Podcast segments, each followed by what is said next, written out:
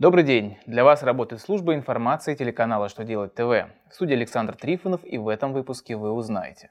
Как расширили основания для отказа в принятии РСВ? Какие госзакупки будут проводить на закрытых площадках? Какие повышающие коэффициенты установят с 2018 года по транспортному налогу? Итак, о самом главном по порядку. Приняты поправки, расширяющие и детализирующие список ошибок, при которых расчет по взносам не считается представленным.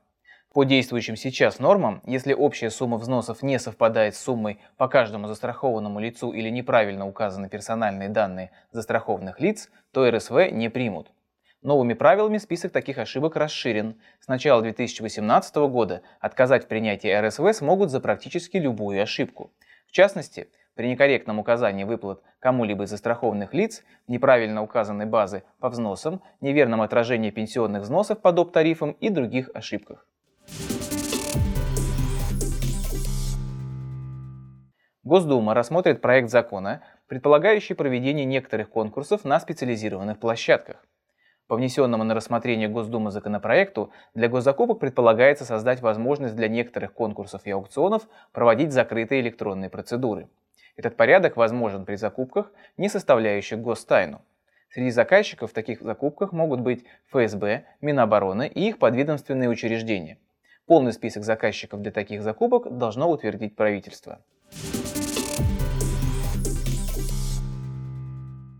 К машинам стоимостью от 3 до 5 миллионов рублей, выпущенных не больше трех лет назад, будут применять единый повышающий коэффициент – Сейчас к таким автомобилям при расчете налога на транспорт применяют три различных коэффициента. 1,5 для машин, выпущенных меньше года назад, 1,3 для выпущенных от года до двух назад и 1,1 для автомобилей, возраст которых составляет от 2 до 3 лет.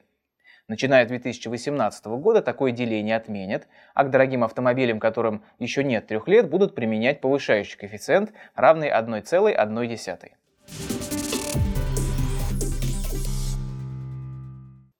На этом у меня вся информация. Я благодарю вас за внимание и до новых встреч.